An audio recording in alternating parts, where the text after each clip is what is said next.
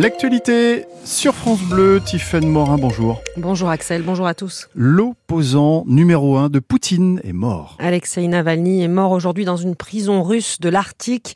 Un décès qui intervient un mois avant la présidentielle en Russie. Le militant de 47 ans purgeait une peine de prison de 19 ans pour extrémisme. Il était incarcéré dans des conditions très difficiles et les autorités russes n'ont pas fourni beaucoup de détails sur les circonstances de sa mort.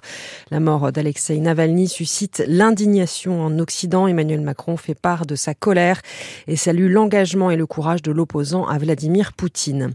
Jean-Charles Larsonneur demande une rencontre avec le garde des Sceaux. Le député de Brest écrit aujourd'hui à Éric Dupont-Moretti au sujet de la maison d'arrêt de Brest.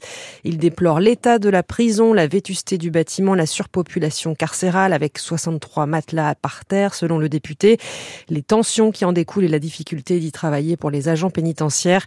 Jean-Charles Larsonneur sollicite donc un rendez-vous avec le ministre de la Justice pour établir un calendrier de réalisation des travaux de modernisation de la maison d'arrêt. Gérard Depardieu visé par une nouvelle enquête pour agression sexuelle. L'acteur déjà visé par une information judiciaire pour viol fait l'objet d'une nouvelle enquête pour agression sexuelle après une plainte déposée en janvier par une ancienne assistante. Les faits remonteraient à mars 2014. C'est une quatrième plainte contre le comédien pour des faits similaires. Les viviers de Roscoff placés en liquidation judiciaire hier par le tribunal de commerce de Brest. L'entreprise de mariage était fermée depuis la fin de l'année et les 11 salariés n'étaient plus payés depuis trois mois.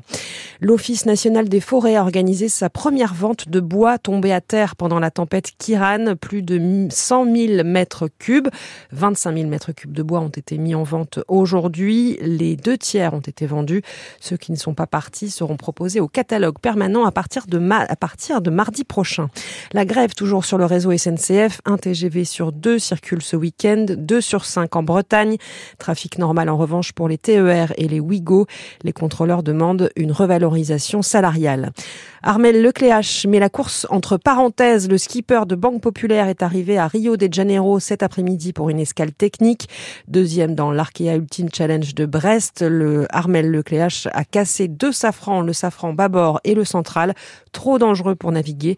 Son équipe est arrivée sur place et doit évaluer les dégâts. Charles Caudrelier est toujours premier dans cette course du, autour du monde en solitaire. Il a franchi l'équateur ce matin.